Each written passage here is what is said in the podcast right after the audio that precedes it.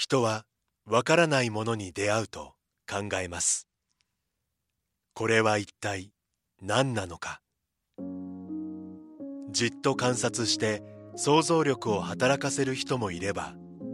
そばにいる誰かと対話を始める人もいる。私たちはわからないものが開く世界の可能性を信じています。それはいつでも人と人をつなぎ多様な考えと対話を生み出します。そして私たちを想像もしなかった場所にまで連れて行ってくれるのです。明治産業はアートを応援します。あなただけのプラスを提供する明治産業。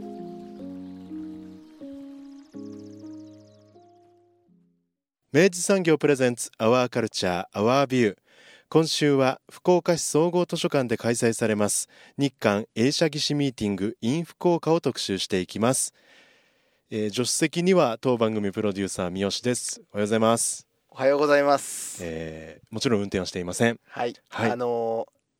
ー、佐藤さんの車内で今ね、はいあの前後の収録をしておりますが、はい、えー、福岡市総合図書館の、えー、映像ホール新奈良さん、はい、まあ、以前あの取り上げさせていただいて、ええ、お話を伺いましたが、はい、えー、今回この度、えー、10月27から29までさまざまな催しがあるんですよね。はい。あの日韓映写技師ミーティング in 福岡ということで、うん、まああの普段ですねなかなか表舞台に出てくることはない、まあ、その映写技師、うん、まあ、フィルムを映写するあの技師さんのことですね、はい、えー、この方たちをですねあの巡るですね、うん、あのシンポジウム、そして映画上映そして、えー、映写技映写技師にまつわるワークショップをですね、うんうん、あの展開される3日間になるということで、であのこれ非常にですねちょっと注目すべきあの取り組みだなっていうところもありましたのであのゲストにちょっとあのお二人をお招きしてですね、うん、たっぷりお話を聞こうということで、はい、今日あの特集をさせていただく次第でございます。はいというわけで福岡市総合図書館福岡フィルムアーカイブアーキビストでいらっしゃいます松本啓二さん、えー、そして映写技師でシネマトグラファー京都の石井義人さんにお話を伺っております。インタビューをお聞きください。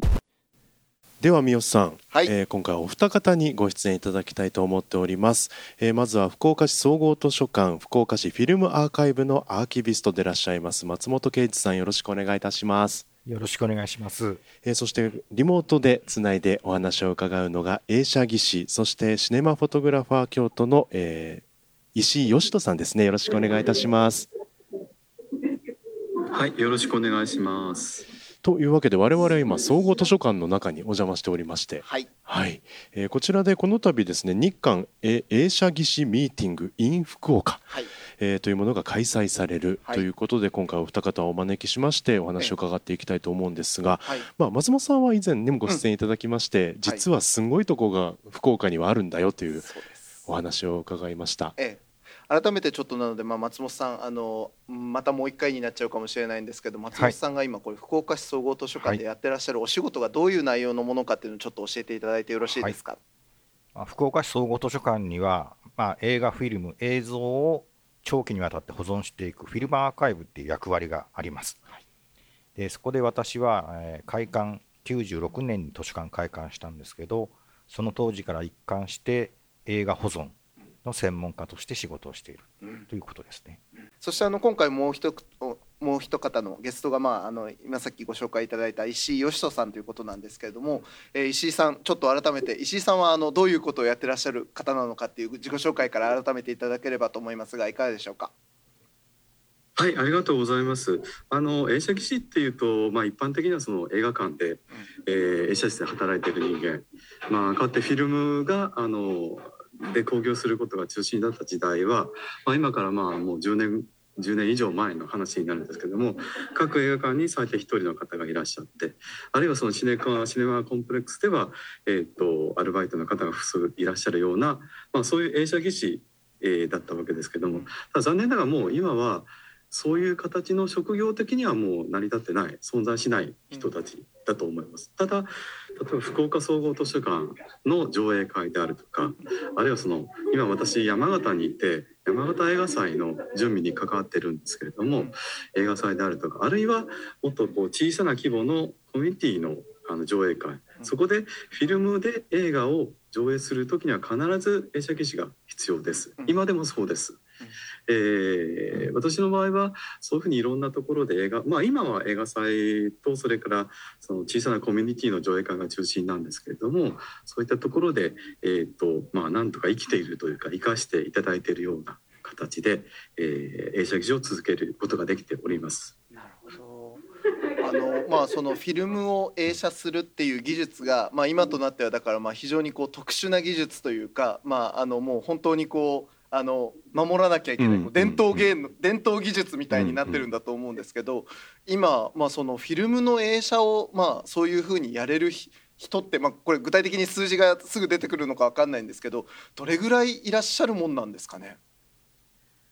私もちょっと統計的なことはわからないですけれども、うん、ただそのえっ、ー、と現役で働いてた人が、まあ、映画館を退職されてあるいは職場がなくなって必要がなくなったとしてもその映写機を触るフィルムに触れる、えー、上映して見せるっていうことはそんなすぐにこう忘れてしまうようなものではないので、うん、えーとまあ、生きてる限りは、うん、あの必要があればそこに映写機とフィルムがあれば扱うことができる、うん、そういった意味ではまあその正確な数字的には表すことは無理かもしれないけども、うん、えーと、まだまだたくさん意外と世の中にはいらっしゃるんじゃないのかなとなるほどなるほどいう気はしますね。うんまあ、でも今のお話でいくと確かにあのその触れる人っていうのはまだもしかしたら母数はいるかもしれないけれども、うん、逆にそれをこう実際に触って映画を上映する環境っていうことでいうともうこれはぐっと減っているっていうことになるわけですよね。そうですねあのそれはもうあの私に限らずすに一般の方地域の方でえっ、ー、と何でしょうその映画好きで映画館に映画を見に行ったりあるいはあのコミュニティの小さな上映会映画祭に参加されればもうあのわあのお分かりになってると思いますけどももうほぼ、えー、ビデオ上映デジタル上映、えー、逆にフィルムの上映機会を探す方が、まあ、難しい時代それぐらいに少なくなってる時代だと思います。松本さん今ちなみに福岡でフィルムで映画がかけられる環境って言ったらもうどうなんですか？確か4巻。ただ昭和館が火事になっちゃったんで、今だから3巻ぐらいです。もうそんなに限られたあのもう施設になってしまっているわけですね、うん、今ね。そうですね。だから最近映画祭なんかでも、うん、フィルムで上映する場合はわざわざフィルム上映って書いてるぐらい、もうデジタルがはびこってます。はい、そうですよね、はい、いやでも本当まさしくあの今あの石井さんがあの山形に行ってらっしゃるのはまさしくそれだと思うんですけど山形、まあ、あの国際あの映画祭の方では今あれですよね。あのフィルム上映の今ご準備もあって石井さん行ってらっしゃると思うんですけどそちらの状況もちょっとお聞きできればと思うんですけどいかがですか？はい、ではあのせっかくいい機会いただいたので山形映画祭の、まあ、宣伝も兼ねて少しお話ししますと、はい、えっ、と山形映画祭あのー、こと今回であすいません、えっと、約まあ、今ごめんなさい、えっと、映画祭自体は2年に1回あの開催しております。最初の回が1989年から始まって、大体もう今年で30年を迎えようとしているところです。えー、かつてはあのビデオだとかデジタルは一切なくって全ての上映がフィルム、うん、35ミリ16ミリのフィルムと映写機と映写機種を集めることによって成り立ってました。それがまあだんだん時代を経てくるとまずビデオブルーレイだとか、えー、ベータカムとかそういったメディアが登場するようになってそれからもう今や、えーと、完全に新作は DCP っていう、まあ、デジタルで映画を上映する形に移行しました。ただあの先ほど申しましたようにあの山形映画祭はあのえっと、フィルムで上映する系は必ず1本か2本は今まであったんです、うん、もうほぼ全ての上映がデジタルになったとしても、えーと、1本か2本ぐらいはフィルムの上映がありました。で今年についてはそれがぐっと増え増えています、うん、えー、具体的に言うと野田新吉っていう日本のドキュメンタリー作家の特集になるんですが、はい、えーと、その中で約40本の上映作品がありまして、うん、えーと、うち、えー、30本ぐらい、うん、まあ、これは長編短編を兼ねての数字なんですけれども、えー、それぐらいの量、久しぶりに映画祭ではこうそれぐらいの量あのゴリッとしたこう重たい企画になっております、もうその準備が本当に大変です。はい。すごい。でも野田新吉新吉言ったらもうレトロスペクティブみたいなフィルム上映のプログラムが今準備中であるってことですね。確か国立映画アーカイブから何本かフィルムが提供されてるんじゃないですかね。そうなんですね。かなりじゃあ、はい、そうです。あのそれだけでなくて、うん、あの実際のこの野田新吉特集の企画に関してはえっと、映画アーカイブさんと共催映画祭と映画アーカイブが共催することになってて、うん、で、えっと、うち、えー、フィルムで上映する作品の、えー、2本は、えー、今回のために新しくニュープリントを作った作品です。あのもう素晴らしいぐらいあのなんて言うんでしょうね。ちょっと大げさに聞こえるかもしれませんけれども新しいプリントをこう手で触った時にちょっとこうなんて言うんでしょうね。ゾクゾクするような美しいあのものです。もうフィルム自体がもう宝石みたいなものに感じる。あの大げさに聞こえるかもしれませんがすいません。何度も言いますけど本当にフィルムっていうのはもうフィルム自体が、えー、美しいものだなと感じることができる。そうですか。いや、うん、山形行きたいねもうな。いや本当この収録のですね、はい、ちょうど週末からあの始まるあの山形のあのこのムードをですね、うん、あのちょうど石井さんが今言ってらっしゃるので、うん、せっかくお伝えできることができるといいなと思っていたものはあったので、ちょっとお聞きできてよかったなというところでございます。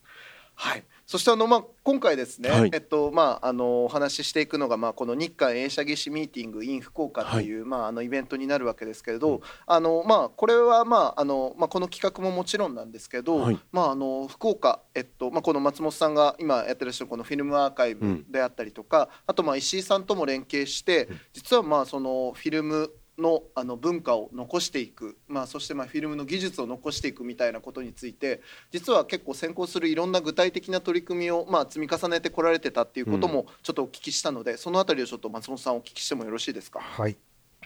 えー、と石井さんはですね、うん、あの映写機のメンテナンスもやってらっしゃるんですね。はい、で我々の映像ホールシネラの映写機がですね、うん、まあ、今映写機を作ってるメーカーが世界に一社もないので、うん、今ある映写機を長期にわたって使っていかなきゃいけない、うん、そのためのいろんなカスタマイズ、うん、具体的に言うと難しい電子基板をどんどん抜いていって、ものすごくシンプルなメカニカルな映写機に何ていうかその元に戻していくみたいな感じの作業を5年ぐらいかけてやっていく中で、あの16ミリの4連ギアっていうのがこれが高価プラスチック製なんですけど、はい、これが結構中古部品では耐久性に乏しいと、うん、で新規で作ろうっていうプロジェクトを立ち上げて、うん、で石井さんにそのプロジェクトリーダーになってもらって、うん、最初はオランダから 3D プリンターのギオンレンギアを入れたんですけど、はい、ダメで、絵はね綺麗に写ってるんですよ、はい、やっぱ音がねふにゃふにゃふにゃふにゃしちゃうの。やっぱり微妙にやっぱりね、誤差があるんですね、はいはいはい、3D プリンターだと、うん、それで結局、えー、映写機元映写機メーカーにいた人に図面を描いてもらって、はい、で東京の町工場にそれを持ち込んで、はい、もうコツコツコツコツ手作業で作業してもらって、はい、下町ロケットみたいな、ね、0.0何ミリの誤差で、うん、でそれで作ったものを、うん、えー、試しに入れたらうまくいってで多分世界で初めて新しい新規で部品を製造開発したっていう事例ができたっていうこと。そんなことやそんなことや石井さんと。あの3年ぐらい3年4年ぐらいかけてやっていてでその流れの中で今回の日韓映写技師ミーティング in 福岡、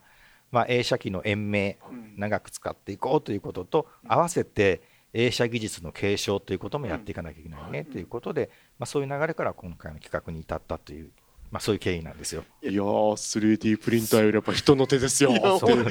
だよいやこれマジこの下町ロケットの話だけどさ あのもう一本の番組作れるぐらいのさ、ね、酒飲めますよこれ。いや本当に プロジェクト X 割のあれですけど、え石井さんそんなこともやってらっしゃったんですね？いやこれはもうあの普段からそういうことをやってるわけでは決してなくて、ええむしろこう松本君の松本さんのまあ熱意というか、ある種まあまた大げさな言葉を使いますけれども、はいこう危機感というかね、うんうんうん責任というか、うんまあそういうところにちょっとほだされたみたいなところは。まあ逆に言うとちょっと乗せられたようなところはあ最高ります、ね、じゃないですか。ありがとうございます。あの実は最初からその四連ギアをどうしようとする話は全くなくって、うんある日突然松本さんがうん私の京都の事務所にやってくるわけですよ。はい。で石井君ちょっとそのねあの映像フォールしないなの映写機をちょっと一緒にやらないかみたいな、うんもう突然やってきて言うわけですよ。まあそんなことが始まりでした。松本さんかわしましたね。そうですね、あの石井さん、たくさんいろんな人脈をお持ちで、映画保存協会とか、うんまあ、そこから派生した小型社っていう、うん小型映画専門の会社であったりとか、はい。いろいろこう幅広い人脈をお持ちなので、うん。まあ、石井さんに相談するのが一番いいだろう、うんその時思ったわけです。はい。なるほどな。でもなんかほら、うん。やっぱり映画産業とか、うん。あのまあフィルムうん。映写とかっていうとすごい大きい言葉に聞こえるし、もうどこから手つけていいかみたいなことに、うん。うん。あのともすればなりそうですけど、うん。やっぱりこういう一人一人のうん。熱意がで一人の技術者につながっていって、うん。でそこから動いていったものがうん。町工場で作られて、うん。で結果一つの発明がまた生まれたっていう、うん。このプロセスはなんかやっぱりまあありていですけどやっぱ人だなというか、うん。人人が動かしていく文化なんだなって感じがすごいしてですね。世界湧いたんじゃないですか？いや、あのー今回のコミュニティシネマ会議っていうのが高崎で今年あって、え。えー財団法人のコミュニティコミュニティシネマセンターとか主催してるんですけど、えはい。そこで150人ぐらいうん。いろんな映画関係者が来てましたけど、はい。そこでその4連ギアの開発の話を発表させていただきました。皆さん、ざわざわしてました。そうでしょうね。そこまでやることないでしょ16ミリの部品で成功したら、ええ。35ミリの部品はもっと大きいから、はい。もっと簡単なはずう。なんですすよね。だからね今回のは結構画期的だったんじゃないかと思って。で最終的にはワウフラッターっていうその音程の安定度を示すこう数値があるんですね、はい。昔のオーディオ好きな人では聞いたことがあると思う、うん、でワウフラッター計測までしてますから、うん。で安定してるというところまで知らあの詰めていって。素晴らしい。はあ素晴らしいそう。これでも、まあ、今まずその日本のコミュニティシネマあそのあのコミュニティシネマの,、まあ、あの会合の中でまず発表されたわけですけど、はい。これ本当にでも世界のそのフィルム業界からしても、うん。あのまあ、そうやって愚直にやっぱりまだそのフィルムをちゃんと使える状態にしてあの新しい部品を開発したりしているっていうのは、はい。結構入手性があるんじゃないかなって思うんですけどどうなんですかね？そうですね。実はあの図書館に「起用」っていう論文集はい。あるんですけど、うんその去年の2023、2年度かなうん。の起用に僕と石井さんで共同で報告書を執筆してますんでおうそれを英訳してもらえればちょっとでもそれ読んでみますよちょっと改めて。まあ、今回は、えっと、どっちかというとその映写技術ですかね、はいえっと、およびまあその映写技師というところに、まあ、あのフォーカスがあるのかなと思うんですけれども、まあ、日韓映写技師ミーティング in 福岡ということで、えっと、これ改めてちょっとまあどういうイベントというか、まあ、そのミーティング、まあ、シンポジウムになるのかっていうのをちょっとあのご説明いただければと思うんですけれどもいかがでしょうか？じゃあ僕の方からは、はい。あのおお割と、えー大まかな概要をまず話しますけども、はいこれはですね映画上映とうん。シンポジウムとうん。ワークショップの3つからなってるんですね。はい。で10月の27日からうん。金曜日から29日日曜日うん。までの3日間の期間で開催していてはい。そのうち、えー28日土曜日うん。この日に、えー日韓映写系ミーティングの,、えーはあのシンポジウムがうん。開催されます。はい。えーで記念上映としてはですね、あのー山田洋次監督の「家族」という日本映画。はい。それからこれは韓国で大ヒットしたんですけども国国際市場で会いましょうという韓国映画、はい。これがですね日本ともこれは有料上映なので、うん。えー入場料が600円大人学生が500円っていう感じなんですけども、うんシンポジウムの中で、うん、えー、参考上映されるのが、はい、これは無料です、うん、5尾を渡るフィルムというモンゴルのドキュメンタリー映画、うん、でこれがですねもともとアナログのビデオだったんですよ、はいはいはい、ベータカム SP っていう、でこれをですね35ミリに焼いたんです、キネコっていうんですけど、はい、なんでそんなことしたかって言ったら、ビビデオだとそのままでは保存ができないと。ああそういうことか、うん、でビデオ作品の究極の保存の形態はやっぱりフィルムに焼くことなんですね。でその時もこれ10年ぐらい前に作った 35mm なんですけどその 35mm 版を今回は特別に参考上映します。でビデオからフィルムにきねこしたらめちゃくちゃ綺麗になったってことはないんです、うん、もうビデオの映像はもうその映像以上のものはできないんですね、うん、ただ当時の、今から20年前ぐらいのテ、えー、ビデオの映像がどういう映像だったかっていうのがきちんとフィルムに記録されてるので、それはそれでかなり技術資料としても価値があると思うから、関心のある人はぜひ見に来ていただきたいと、これ見るだけでもね、うん、どあのシンポジウム含めて無料ですから、はい、映画も。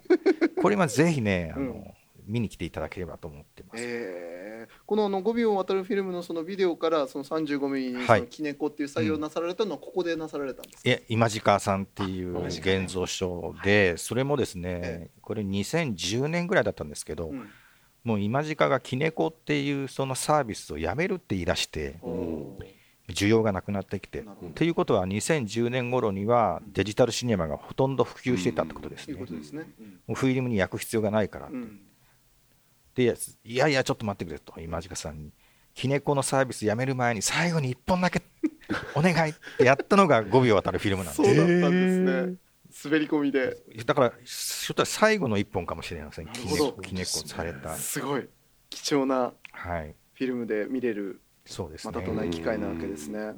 あとまあこのイベント自体がまあこのタイトルにもあるようにこの日韓映写技師ミーティングということで日本と韓国っていうことになるのかなと思うんですけどこれはどういうあの座組になってるんですか？それはですねぜひ石井さんに聞いていただくと。はい。じゃあちょっと石井さんこれちょっと教えていただいてもよろしいですか？はい、ありがとうございます。えっと、そもそもの始まりがどこにあるかなんですけれども、うんはい、えっと、コロナが始まるというか、なんかコロナらしきものがあの出だしたぞっていう頃に、うん、私ソウルに招かれて伺う機会がありました。うん、まああのソウルの中でこうちっちゃいいわゆる日本でいうミニシアターなんですけれども、うん、えっ、とそこであのそこの映画館がちょっと変わってて結構日本映画のプログラムを例えば今だったらあ正確に言うとついこの間まででしたけども、うん、森田義道さんの、えーと、上映できる全ての作品を上映したり。であの結構日本の映画監督の中にはあの招待されて伺った監督が結構いるらしいんです。えっと昔はあのえっと、えー、鈴木清純さんだとかもいらっしゃったそうです。うん、で鈴木清純があの、えー、向こうに渡って話す時はもうパクチャヌクさんだとか、そえー、それからえっ、ー、とすみません。ちょっと名前失念したんですけど「パラサイト」の監督だとか、はいはいはいはい、そその時若かった人たちが清純さんの監督の話を聞きに行ったみたいなあの時のスチール写真が飾ってあったりするようなポンジュノもいたわけですね。なるほど。すごい。あのでそこでもあのフィルム映写機ちゃんと残してあって、ええ、で普段はデジタルが中心なんですけれども、はい、その日本映画の、えー、を取り寄せて上映する時はデジタルとフィルム両方の素材があったらフィルムを選ぶような、うん、そういう場所なんです。うん、で35ミリ映写機それから16ミリ映写機も1台残してあって。でやっぱ彼らにとってもこれからそのフィルム上映を続けていくにはどうするのか、うん、あの松本さんおっしゃったように、うん、えーと、映写機のメーカーがない以上、うん、消耗部品の提供を受けられない、うん、えー、そうなってくるとそのいわゆるその映画館の映写機をメンテナンス整備されてたそういうサービスそのものがもうななくなってしまうんですよね、うん、日本に比べて韓国はもうその変化が劇的だったようでそうです、ね、本当に一瞬のうちにデジタルに切り替わって、うん、一瞬のうちに、えー、サービスがなくなってしまった、うん、まあ、むしろそれは当たり前なんですけれども、どちらかというと日本の方がなんかまだぐずぐずぐずぐずこう こうフィルムに対するあのなんていうか愛着なのか、ね、惰性なのか分かんないんですけどそれがちょっと続いてるようなところがあって。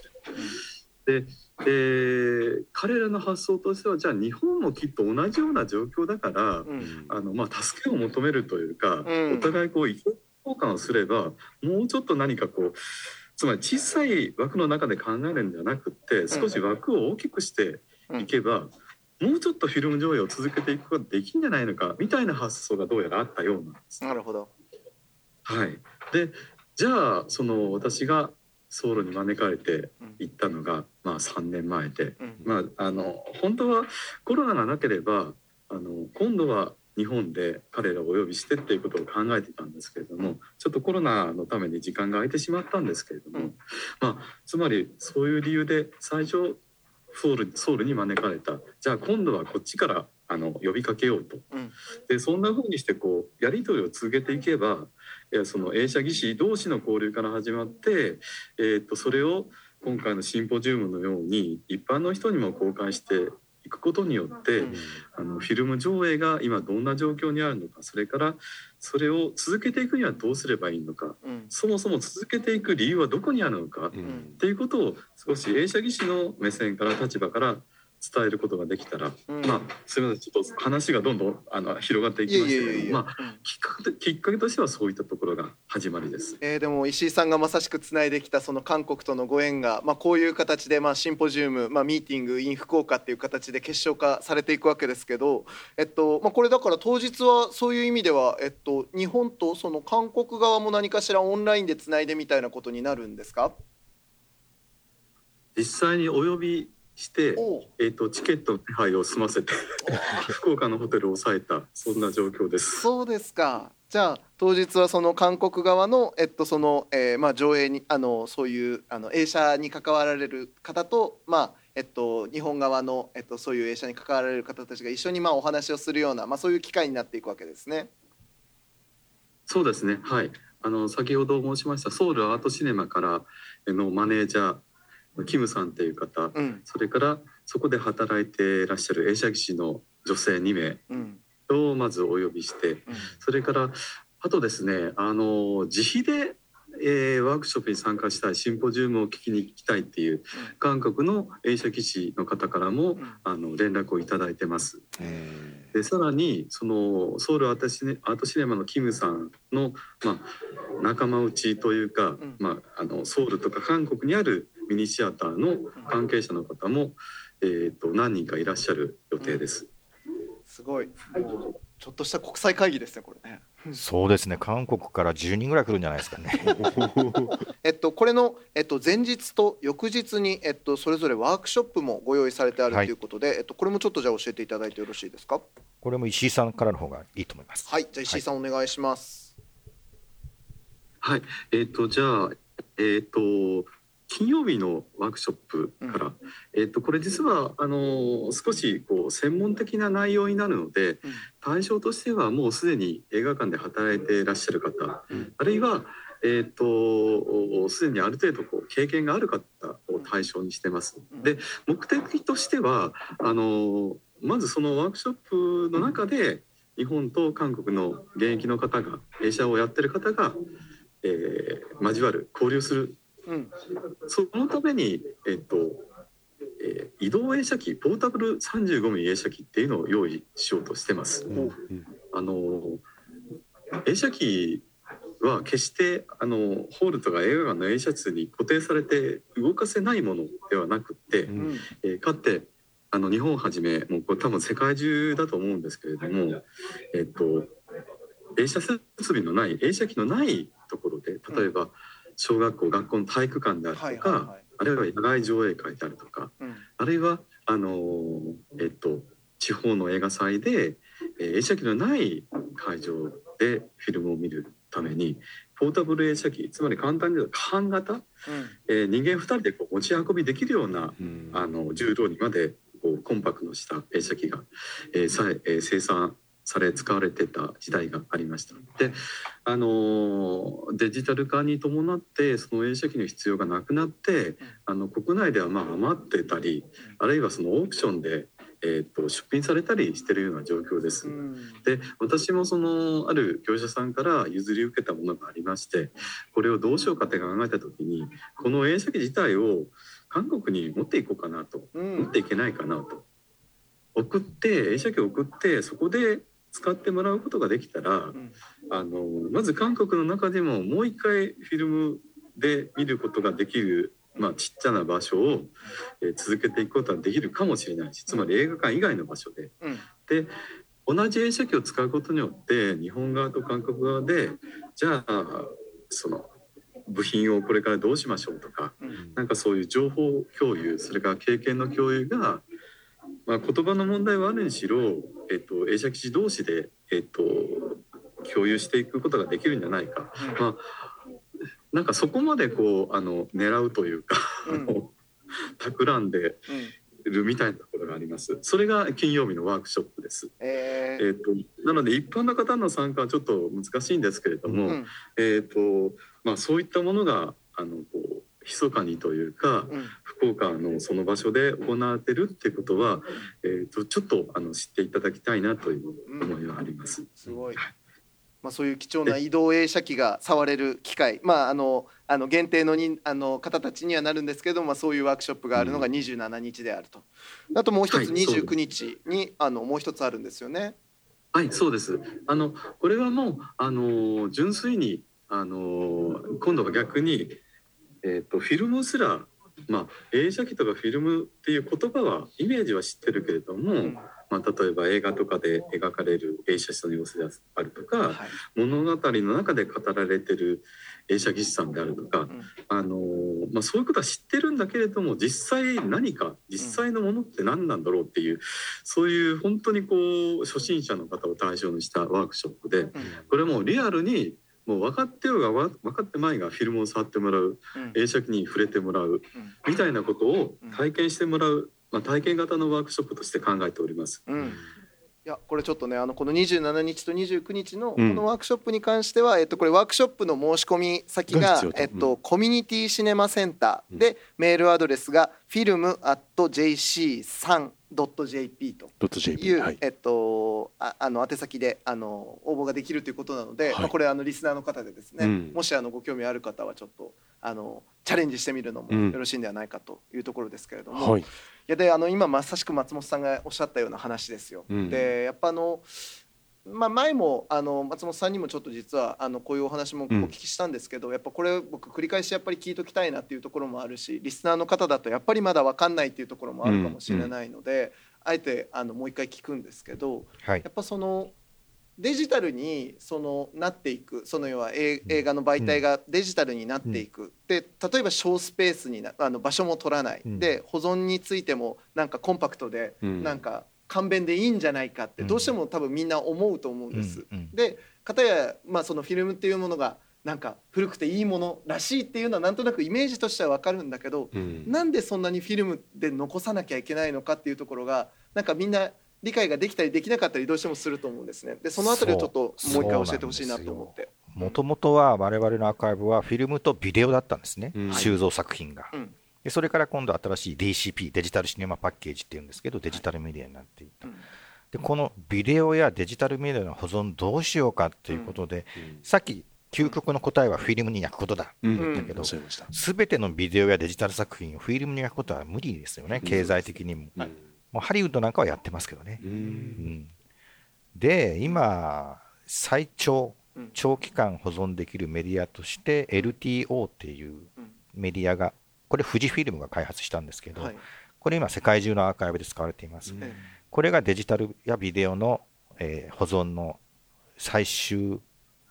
着地点みたいになってるんですけど、はい、それでさえ富士フィルムが保証しているのが30年なんですよ。でその30年を長期保存と言えるのかどうか、フィルムアーカイブの世界では言えませんやっぱり。ですからその30年の間にまた新たな保存メディアを開発してもらわなきゃ困ると、で今度またその新しいメディアに移し替えなきゃいけない、だからデジデジタルやビデオの保存っていうのはどんどんどんどん入れ物を入れ替えていかないといけないので、綱渡りです。っていう怖さがある、お金もかかるし。そういうことですね。でフィルムはですね、低温低湿度の収蔵庫、あ図書館うちの図書館の場合は室温5度湿度40%ですけど、その収蔵庫に入れておければ400年ぐらい持つと言われてるので、保存メディアとしてはもうフィルムに勝るものはないというのがもうはっきり分かってます。まあ、いうことですよね。うん、実際だってまあその映画がまあその1895年とかにあの、例えばあのねあのリュミエール兄弟が、例えば発明したっていう時点からフィルムっていうフォーマットで例えばやってるってことだけ考えても、もうすでに100年以上持つっていうことが証明されてるわけですよね。ね130年ぐらいですよね。だからでそれ以外のメディアでそこまで持ってるものは今んとこないよっていう話ですよね。ね実際にその数字としてもフィルムのこう有用性というかはもうあるんですよね。あとなんかあのそれこそあの松本さんに以前お聞きした時にそうなのだと思ったのがやっぱりそのフィルムが持っている情報量っていうのもデジタルをまあ凌駕するぐらいの情報量をまあ保持できるっていうこともちょっとお聞きしたように思うんですけど。もちろんです、うん、ですから今主流が 4K ですよね、はい、でこれが 8K になったとしますよ、うん、そしたらやっぱりフィルムからまた 8K の素材を作り直すわけで、うん、要は 2K や 4K のデジタルデータから 8K のデータなんで作れないわけですよ。そうですね、うん、一旦またフィルムに戻って、フィルムは画素っていうあのなんていうんですかあのものがないので、いくらでも高画質なものをそこからまた作り直すことができるわけで、そういうためにもだからのデジタル化してもですね、フィルムだから捨てますっていうところはどこもないです。あなるほど、うん、あのデジタルリマスタリングしました、うん、この間、清純の鈴木清純のかげろう座がね 4K でリマスタリングされましたけど、はい、だからといってもうフィルムいらないよねっていう人は誰もいない、この業界ではね。まあだからやっぱりオリジナルとしてやっぱり一番のその情報量とまあその本当になんだろうな。あのまあ記録性みたいなものを携えたメディアであるということですね。そうですあとやっぱ僕あの最近本当映画がやっぱりそのフィルムで残される意味みたいなのを自分なりにも考えて思うのはやっぱりその撮られる時にあのフィルムで上映されることを想定して撮ったものはやっぱりフィルムで残ってないと、まあ、その作家の意図が要は100%反映されないっていうことになるんだろうなとかって思ったりもするんですよ。うん。うん、その辺ってどうですかね？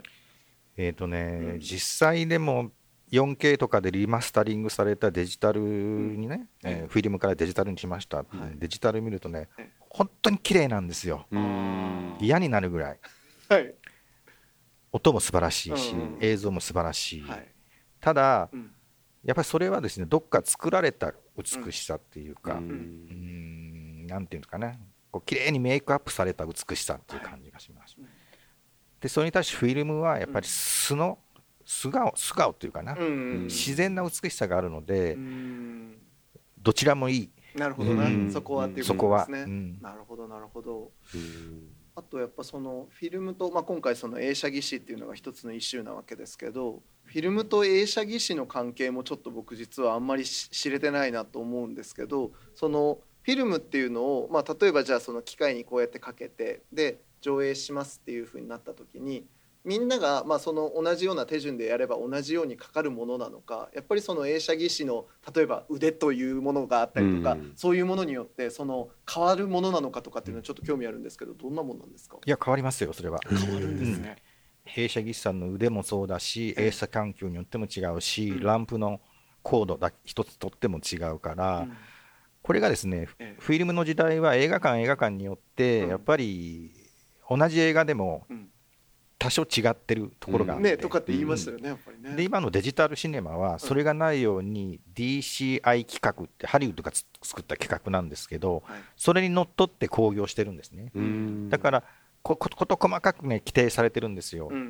でその基準に満たない劇場にはもうフィルム貸さないよみたいなことをハリウッドがやってたので、はい、ほぼほぼ今、日本中どの劇場行っても一定のクオリティ以上でデジタルシネマは見ることができます。でフィルムの時代は残念ながら映写技師さんが例えばフォーカスが合わせるのが下手だったりとか、うん、チェンジングがいい加減だったらなんか何十秒もすっ飛んでしまったりとか、いくらでもね、あったそういうのは。それはでもね多分石井さんの方が詳しいと思う。そうですね。あのえフィルムとその映写技師の関係みたいなところで石井さんいかがですか？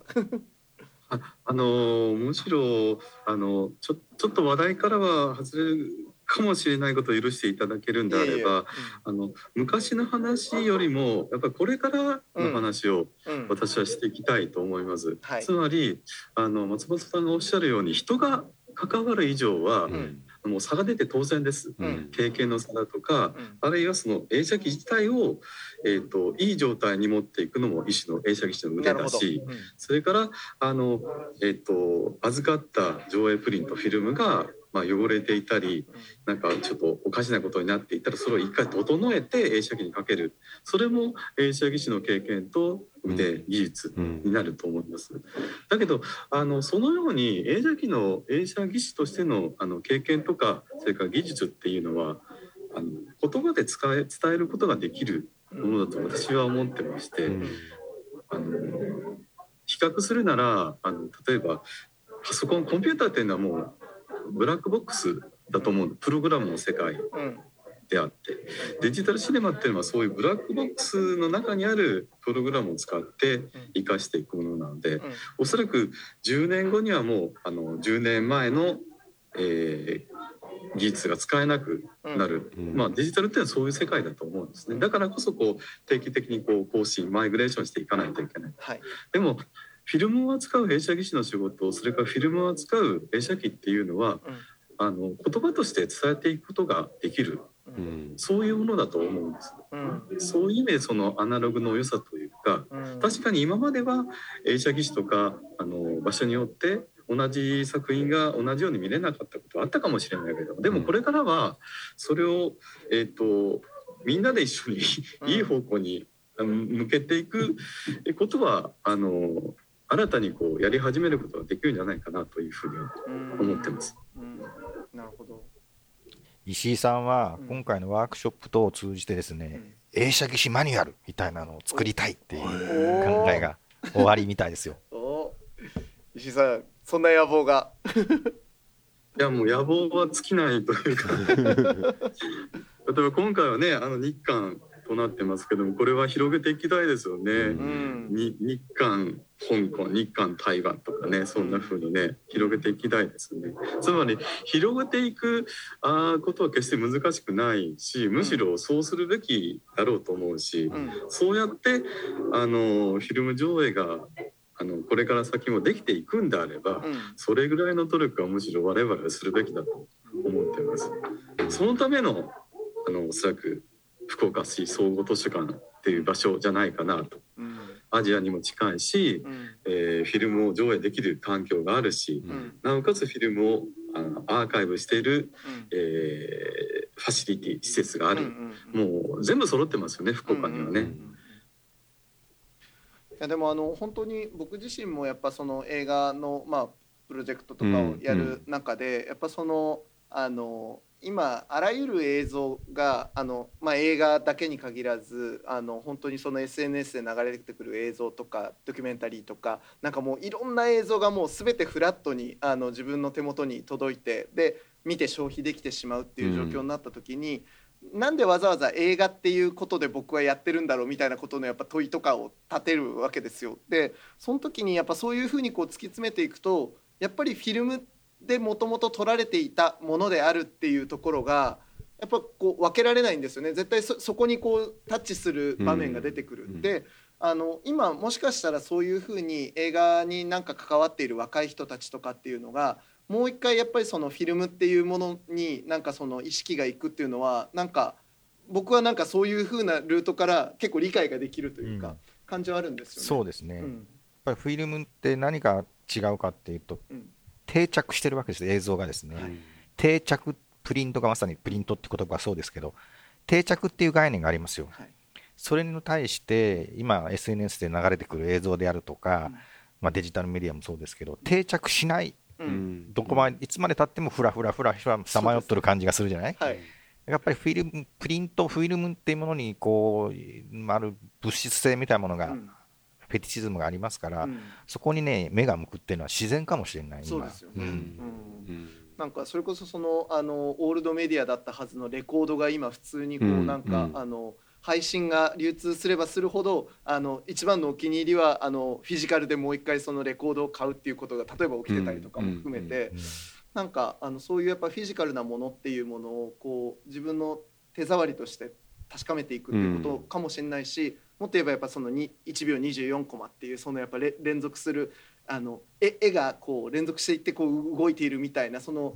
原理みたいなものにもう一回立ち返ろうとしているようななんかそういう場面としても今みたいな時代は結構あるのかもなっていう感じはするんですよね。ですよね。いやでもこんなあの本当に豊かな機会になりそうですけれども、はい、あの石井さんにじゃあ最後にちょっとあの今回のこの日韓映写技師ミーティング、うん、あのこう興味を持たれた方に最後にちょっと一言メッセージをいただければと思いますが石井さんいかがでしょうか？ありがとうございます。えっ、と、えー、少し今あの山形にいるのでせっかくだから山形のことを含めて、はい、えっ、とお話まあ簡単にお話します。えー、えーと昨日ね、うん、その野田新記事特集の中の一本ある一本えっ、ー、とタイトルで言うと、はい、えっ、とマリンスの石油の起源っていうフィルムがあります。これ35ミリフィルムで今回上映します。ええ。ー、との点検を少しして点検っていうのはこう実際にこう手で触って、フィルムのあの、えー、フィルムを実際に手で触って、なんか物理的にこう損傷していないか、そんなところをチェックする。でで初めて映写機にかけて上映することができるわけですけどあの一コマ一コマもう宝石のような作品でした。えっ、とちょっとフィルムの裏から LED ライトの光を照らすとあのフィルムのコマが見えるんです、うん、あの確かにちっちゃいこう面積の絵なんですけどももう素晴らしく綺麗なプリントでした、うん、つまり映画フィルムっていうのはあのもうその存在自体が、えー、唯一のもの、まあ、芸術というか一番美しいものの一つだと思います。これは別にデジタルをけなすとか比較することを言うつもりは全くないんですけれども、うん、デジタルっていうのはそれに比べてまあ技術美しいものを再現するデジタルな技術なんだと思います。うん、だから松本さんおっしゃってるように、まあ、2K が 4K になったり 8K になったりもうどんどんどんどんこうあの技術は高まっていく。それはそうや必然だと思うんですけれども、でもフィルムっていうのはいうものも今の時点でもうあの完成された唯一のものと思います。やっぱりそれは大事にしなきゃいけないだろうと。うん、で大事にするだけじゃなくってつまりアーカイブするだけじゃなくってそれをみんなに見ていく機会は、うん、えーと、提供し続ける責任があるだろう。と、ままあ、そこに映写技師がまだあの存在する意味が見出せるんじゃないかと。でそこにあの一人だけで難しいんであれば、映写機の保存だとかえーと、整備だとかメンテナンスとか技術的に難しいところはこうみんなで集まって解決する、えー、道はあるんじゃないかと、うん、まあそんなふうに僕は思っております。うん、まあ、それがそもそものあの今回のイベントの、まあ、究極のテーマかなと思います。うん。いやでも本当そうですよね。だからやっぱり今回まあこの映写技師っていうところでまあその映写ができる人たちについてまあフォーカスが当たるわけですけれども当然まあそこを触った時には今度今おっしゃってたようにやっぱりそのじゃあそれを今度映写ができる環境っていうのはどういうことなのかとか、それをこう続けていくためにはどういうことが必要なのかっていうやっぱこう終わらない問いをずっとこう立て続けてでこうそれをこう回していくことであの映写っていうものが引き続き残っていくんだっていうやっぱそういうことになるんだろうなっていうのをお話聞きながら思うところでした。はい、こういうことが本当に福岡市総合図書館のこのフィルムアーカイブと一緒になさられるっていうことが、なんかまさしくここの役割そのものだなっていう感じがするんですけど松本さんどうですか？そうですね。あのー、いやぱり一種の映画祭的なものだと思うんですよ、うん、今回のワークショップやシンポジウムも。うん、でそれをですねアーカイブが主催した場合にどういうものができるかっていうところになると、この日韓主義士ミーティング in 福岡のような形になって出てくるということかなと思ってます。いやもう本当にあのこんな形で、うん、あの福岡からまさしくこういう映写の文化がですね、うん、あの発信されて全国そして全世界にね、うん、あのリーチしていくっていうのは本当に素晴らしいあの誇らしいような気持ちにもなるもので、ね、あの引き続きこの活動をですね、あの今年もちろん行きますし、来年以降もちょっとチェックしていきながらですね、また番組でもご紹介していきたいなというふうに思うところでございます。はい、はい、すいません。はい。一点ちょっと告知してよろしいですか？もちろんぜひお願いします。日韓絵師技師ミーティングの前の週、はい、10月21日の土曜日なんですけど、はい、オンライントークイベントをやります。はい、これはベトナム映画の2人、ダンニャット・ミンベトリン監督っていう特集上映の中で、えー、ベトリン監督とダンニャット・ミン監督に、えー、ベトナムからオンラインで自作を語る、うん、自分の映画について大いに語っていただくというイベントを組みますので、こちらもぜひ、えー、ご参加ください。はいこれ10月21日土曜日ですね、はい、あのこの番組でもあの、うん、秋葉亜子先生ね。そうですね。秋葉先生にも大変お世話になって、はいはいはい、あのベトナム映画のね、あの駆け足で巡るあのベトナム映画の歴史をね、はい、教えていただいたりもしてでその時にも出たダンニャットミンですよ、はいですね、あの非常に重要なあの極めて重要な監督の一人ですね。あのその監督と、まあ、ビエトリンというですね女性の監督の2人のですねオンライントークイベントがあるということで、うん、これもぜひチェックいただきたいところ。私はちなみにこの、えっと、これにあのこれが絡んだこのベトナム映画のこのダンニャットミンとビエトリン特集は、うん、あの劇場に張り付く予定でございますので、はい、よろしくお願いします。はい、楽しみにしております。はい、ということで石井さん、松本さん、今回も本当にありがとうございました。ありがとうございました。ありがとうございました。明治産業プレゼンツアワーカルチャーアワービューエンディングの時間となりましたあの私はやっぱり松本さんのお話って毎回、まあ、あの前も思ったんですけどなんかウキウキさせていただけるというか、ね。うん、あの本当その映写とか、まあ、フィルムみたいなことになった時に、うん、あのともすればこう解雇主義的に、うん、あのなってしまいがちになんですけど、うん、あの決してそうではなくって、やっぱりこうあの未来に残していくっていうことであったりとか、その映画そのもののやっぱりそのなんだろうな、あのとフィルムっていうものがどういうものなのかみたいなことにやっぱこうちゃんとこう立ち返らせてくれるような、うん、本当にねあの松本さんのお話は毎回わかる、うん、なんかねドキドキするよね。面白いよね。わ、ね、かるやっぱフィルムっていうのはすごい媒体であるんですね。いやそう改めて感じましたけど。そうなんですよ、うん、その情報量も記録性も、うん、あのあとやっぱりその物質としての本当にそのあのもう完成されたオブジェクトだっていうこともね、うん、石井さんね、ね、おっしゃってましたし、あのやっぱそのあとやっぱ本当自分も今本当映画のことを改めて勉強すればするほど、やっぱりフィルムっていうものからやっぱ映画っていうものが立ち起こっていたっていうことをですね、やっぱ痛感させられること刺激なので、やっぱりねこういうお話を聞くとですね本当にドキドキワクワクするものだし、うん、やっぱこういう取り組みがあのあの福岡っていう街、うん、あのそのあの福岡の街の文化がずっと積み上げてきた、このフィルムアーカイブというですね、この施設からあのこういうミーティングとか、そういうものが起こっているっていうことが本当に誇らしいし嬉しいし、引き続き続いていけばいいなと応援したい気持ちでいっぱいなので、ね、ぜひともリスナーの方もですね、あのこの10月28日の、えー、日韓映写技師ミーティング in 福岡ですね、うん、えー、映画上映とシンポジウムをはじめ、いろいろですね、はい、あのこの福岡市総合図書館、えー、シネラ、フィルムアーカイブあのご注目いただければなと思うところでございます。はい、えー、参加無料なのが28日の映画上映とミニレクチャーシンポジウムとなっております。午後2時から4時40分までの予定です。はい、えー、その他前後のワークショップなどはあの参加条件とかあの申し込み人数がありますので、はい、えー、詳しくは映像ホールシネラで検索していただいてチェックしてください。はい。アワーカルチャーアワービーはラジコのタイムフリー機能を使ってもう一度聞くことができます。詳しくはラジコで検索してください。そして番組の特集はポッドキャストでも聞くことができます。Spotify ほか各チャンネルで随時更新しています。詳細はラブ FM のホームページからご確認ください。皆さんからのメッセージは761アットマークラブ FM.co.jp まで。お送りいただく際はタイトルか冒頭部分に「アワーカルチャーアワービュー宛てもしくは頭文字を取って OCOV とつけて送ってください。すいません暑い車内で三好さんとんでもないです、汗だくなんです汗だくです、はい、というわけで今週もありがとうございました。ありがとうございました。アワーカルチャーアワービューここまでのお相手は佐藤智康でした。また来週。お引越しに伴いガス電気を使いたいまたは止めたいとお考えのお客様。お引越しが決まったら明治産業へご連絡をアプリからでもインターネットやお電話からでも24時間いつでもお受け付けいたします。お引越しのガス電気のお問い合わせは明治産業までご連絡を。あなただけのプラスを提供する明治産業。